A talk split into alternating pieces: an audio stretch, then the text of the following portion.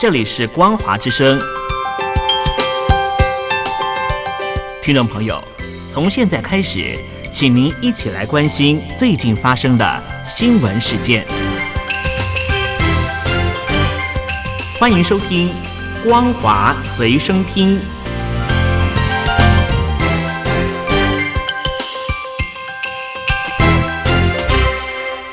大陆听众朋友您好，欢迎您收听这节《光华随身听》，我是东山林。北京领导人习近平在北京台北时间早上的七点半已经抵达美国旧金山，由美国财政部部长耶伦和美国加州州长纽森代表美国官方接机。中国外管已经号召了上千名留学生接驾，因为美国部分大学正在期中考，一直叫不到那么多学生，因此中国外管甚至动员到了犹他州、德州的留学生到美国的旧金山接驾，不仅欢迎习总的小粉红，中国名誉人士。周封锁等人在今天早上也在旧金山上空以飞机拉开终结中国共产党的巨型横幅，以另类的手段欢迎习总。地面的抗议部队也集结起来，沿街抗议习总到美国参加会议。这次到旧金山参加抗议活动的中国人士。不光是当地人，有两百多人是从洛杉矶特别开车过来，要跟习总说几句话。我们将用我们的行动，向习近平到访旧金山安排的会议的世界上最大的独裁者，发出我们的怒吼。高志成是中国著名的维权律师，曾经协助许多民众状告地方政府，被外界称为“中国良心”。他在二零一七年被中共绑架，下落不明。已经被驱逐出境的妻子耿和也到旧金山现场进行抗议。释放高志胜，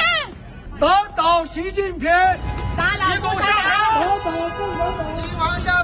光华之声在旧金山的听友肖先生就告诉我们。希望习近平能够来到旧金山的时候，感受到什么叫做民主的抗议。同时，与会的各国代表都应该对习近平施压，迫使北京当局在人权议题上面进行改善。在人权问题上面，我们看到实际上中国的人权完全没有改善，而且，呃，更有下降的趋势。很多的人权人士仍然受到强迫失踪。所以，这个国际社会，包括美国拜登总统，必须要持续的对习近平、对中共施加压力，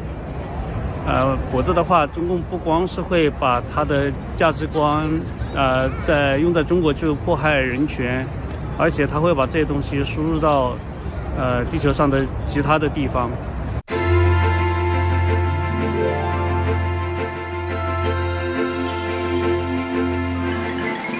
美国加州的州长纽森上个礼拜到北京进行访问，获得了习总亲自接见。纽森州长如何投桃报李呢？众所皆知，旧金山目前街头游民特别多，因为纽森担任旧金山市长期间，同意发给游民救助金，导致全美各州的游民都集中到了旧金山。为了让习总到访的时候有绝对的安全保证，纽森州长这个礼拜花钱让游民到市中心以外的地方活动活动。网络盛传，这笔后送旧金山游民的费用都是由北京官方指引的。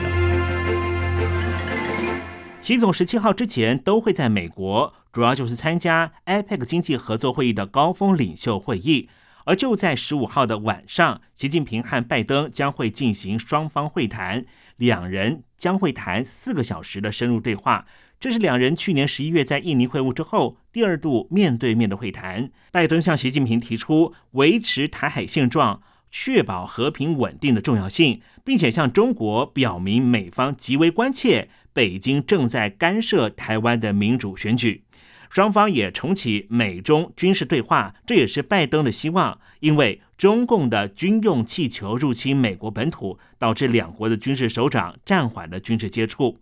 而根据彭博社的独家消息，美中双方将会宣布协议，共同打击困扰美国已久的合成鸦片药物芬太尼。外界认为，这对于寻求二零二四年连任的拜登是一个重要胜利。至于北京希望松绑晶片管制，美国商务部部长雷蒙多已经明确表示，有关美国国家安全没有协商的空间。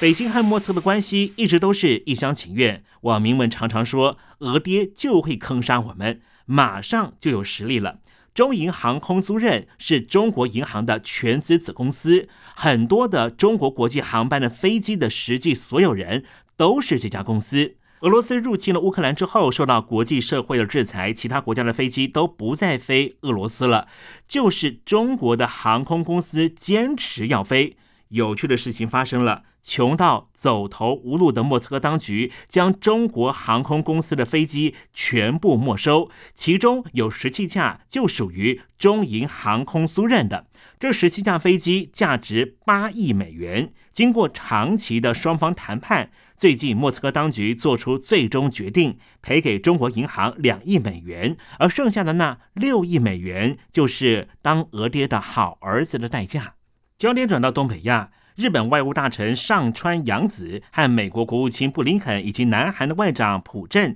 他们三个人都在旧金山。三方进行会谈，一致认为有必要继续深化安保领域的合作，才能够有效应对北韩的核威胁和飞弹试射活动。三方也同意将会密切追踪北韩对俄罗斯的军备输出，并且联合协助乌克兰做最后的反攻作为。三国外长密切实质沟通，是因为三国领袖都在今年八月份的大卫营上面有深刻的讨论。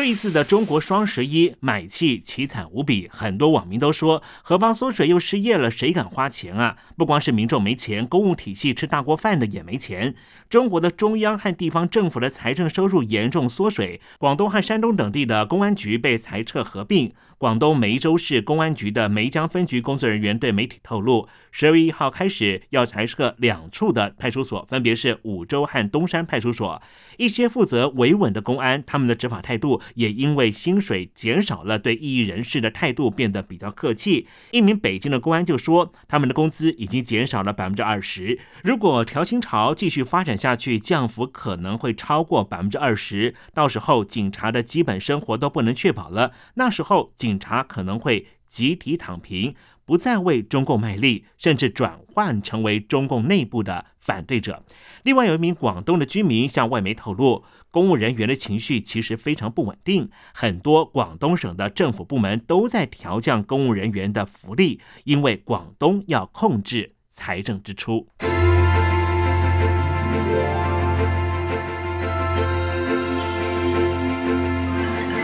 冬季来临，气温下降，大陆的生猪市场即将进入传统的旺季。因为立冬之后二十天，就是咱们中国人要过旧历年了。就算 今年除夕呀，因为名字不太吉祥，所以不能够过。可是我们也得先腌腊肉。往常因为猪肉需求量增加，猪价都会上涨，但今年太奇怪了。根据中共的农业农村部对大陆五百个集货市场的监测，截至十一月第二周为止，生猪价格是每公斤。十五点一八元，比上个月同期价格环比降幅达到百分之四点五，比去年同期价格下跌了百分之四十二点一。湖南长沙的猪肉销售专家黄辉就表示，因为养猪业想趁此赚一把，猪货源实在太多，但是因为整体经济状况不好，消费端又减少购买猪肉，只能够降价求售，这其实会加深中国的通缩程度。通缩是一种非常可怕的长期经济疾病，通常会导致经济体陷入恶性循环。